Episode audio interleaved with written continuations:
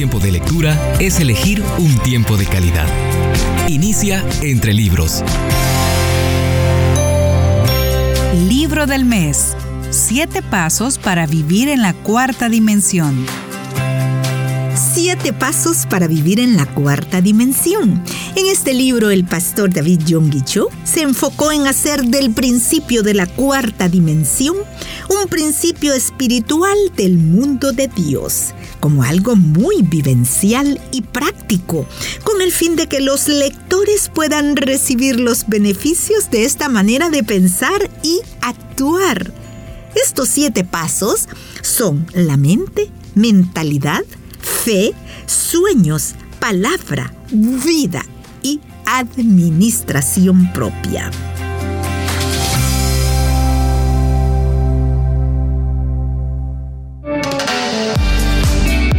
Te regala un buen libro, te ha regalado un tesoro. Bien, de este libro Siete Pasos para Vivir en la Cuarta Dimensión, leo en esta oportunidad una parte del paso 3. Fe. La fe que se edifica con la palabra. Todos tenemos una convicción bastante particular. Esa convicción, aún sin tener en cuenta las distintas religiones, puede ser catalogada como la subjetividad. Pero lo trascendental es que esa convicción ejerce una gran influencia sobre la vida de una persona, tanto en su fundamento como en su dirección. Por ejemplo, los criminales también tienen sus propias convicciones y actúan de acuerdo a las mismas, pero son convicciones erróneas. Por consiguiente, llevan a la persona a cometer crímenes. La acción se determina por la convicción que tiene una persona y esa acción determina el destino del individuo. Entonces, ¿cuál es la convicción que tenemos que tener nosotros como creyentes? Esa convicción es fe. La fe que consiste en creer que en Jesucristo obtuve el perdón de mis pecados y que Dios está siempre conmigo para guiarme en la vida. Pero si esta clase de fe no es puesta en práctica, de nada sirve y tampoco podemos considerarnos cristianos genuinos. Por tanto, es necesario que creamos en la obra sobrenatural de la palabra. El primer paso consiste en descubrir la palabra rema. Logos es la palabra ordinaria, pero para que esta palabra se vuelva especial y particular, tiene que escucharse como la voz de Dios. La voz de Dios nos es dada por medio del Espíritu Santo e incrementa nuestra fe por esa palabra proclamada. Esta clase de palabra que produce fe en griego es rema. Es cuando al leer la Biblia sentimos como un fuego indescriptible en nuestro interior y produce fe. El segundo paso consiste en hacer uso del principio de la visualización.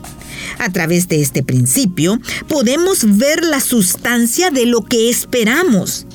El flamenco que se encuentra en el Parque de las Aves en Singapur es considerado el más precioso de su especie, pues tiene un plumaje de color rosa inigualable. Está comprobado científicamente que este color se ha desarrollado porque el flamenco mira y toma el agua de color rosa de esa región y se alimenta de los peces de esa agua. Génesis capítulo 13 versículos 14 y 15 comenta sobre cómo Dios usó el principio de visualización cuando quiso darle a Abraham la tierra de Canaán cuando su sobrino Lot se aparta de él y Abraham estaba parado sobre una tierra árida y seca, Dios le dijo, la tierra que ves la daré a ti y a tu descendencia. Note que Dios no dijo simplemente visualiza, sino dijo levanta tu vista y mira al norte, al sur, al occidente y al oriente. Nada de la palabra de Dios es insignificante. Por tanto, el hecho de mirar hacia los cuatro puntos cardinales implicaba que Abraham debía contemplar y proyectar lo más específicamente posible, porque de esta manera iba a darle suficiente fe para poder conquistar esa tierra. Esa fe consiste en tomar una decisión en el corazón. Este es el tercer paso. La fe del cristianismo puede ser comparada a una maratón. Las carreras cortas terminan en unos 10 segundos. Por otro lado, la maratón precisa de una a dos horas hasta cuatro a veces. Por lo tanto, en las carreras cortas el atleta tiene que hacer el máximo esfuerzo desde el inicio para no quedar atrás. Pero en la maratón, el atleta puede ganar la competencia si da lo mejor de sí, por más que el principio no haya resultado del todo bien. Así como en la maratón, la fe es una competencia en la que uno debe correr que toma la decisión de correr. No toda la vida resultará placentera, por más que en su juventud le haya sonreído. Tampoco una juventud triste implica que toda la vida será desfavorable. La vida tiene abierta la posibilidad de revertir la situación. Por último, la fe tiene que ser acompañada por una confesión que dice, lo creo ahora. Algunos cristianos tienden a pensar que la fe se relaciona con el futuro y no con el presente. Piensan que en el presente solo uno puede obtener perdón de pecados y salvación. De manera que cuando afrontan situaciones de enfermedad, pobreza y desesperanza, no buscan la obra de Dios que puede librarlos. Pero esto no es más que negar la obra de Dios en el presente.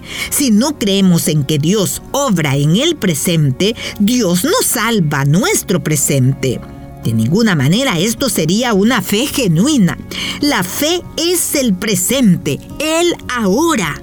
Hay que creer en el Dios que obra en el presente para que Dios camine junto a nosotros ahora.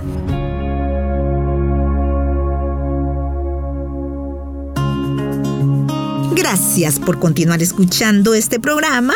Ahora su servidora ocupada en la lectura de este libro, Siete Pasos para Vivir en la Cuarta Dimensión.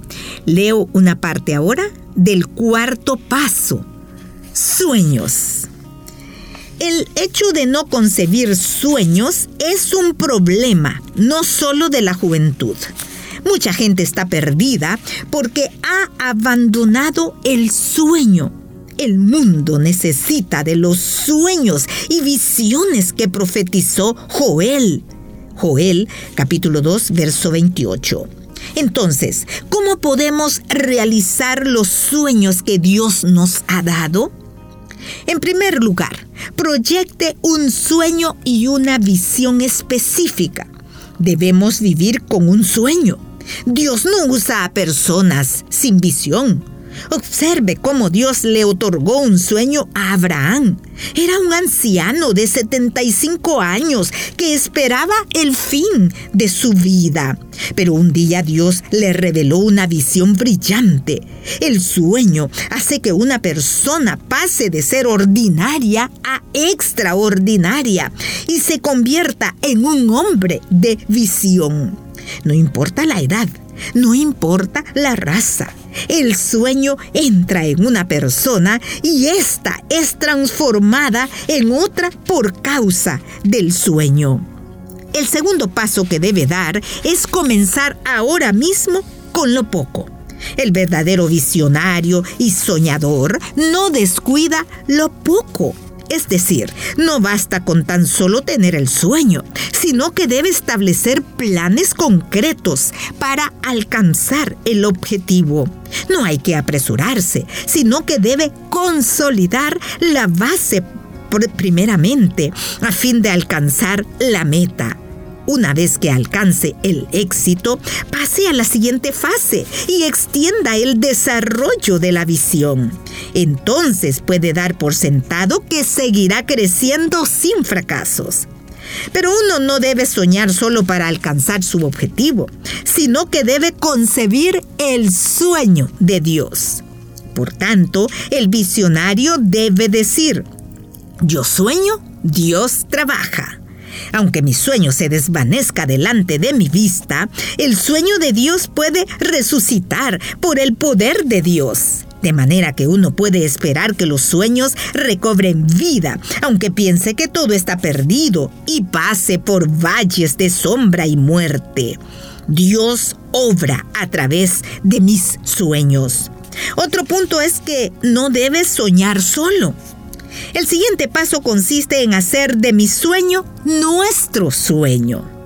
Cuando el pastor Martin Luther King dijo, tengo un sueño, pasó de ser el sueño de un hombre a ser el sueño de todos. Es decir, se convirtió en un sueño donde los blancos y los negros compartían el reino de los cielos. Todos comenzaron a soñar cuando les contó su sueño a consecuencia de esto, la sociedad estadounidense pasó la etapa de la discriminación racial y ahora acepta la diversidad de las naciones. De la misma manera, algo maravilloso ocurre cuando el sueño de uno se convierte en el sueño de muchos en Dios.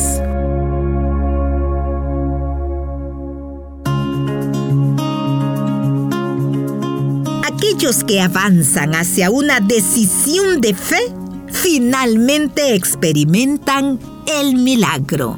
Con esto cierro el programa de hoy. Muchísimas gracias por su atención. Hasta la próxima.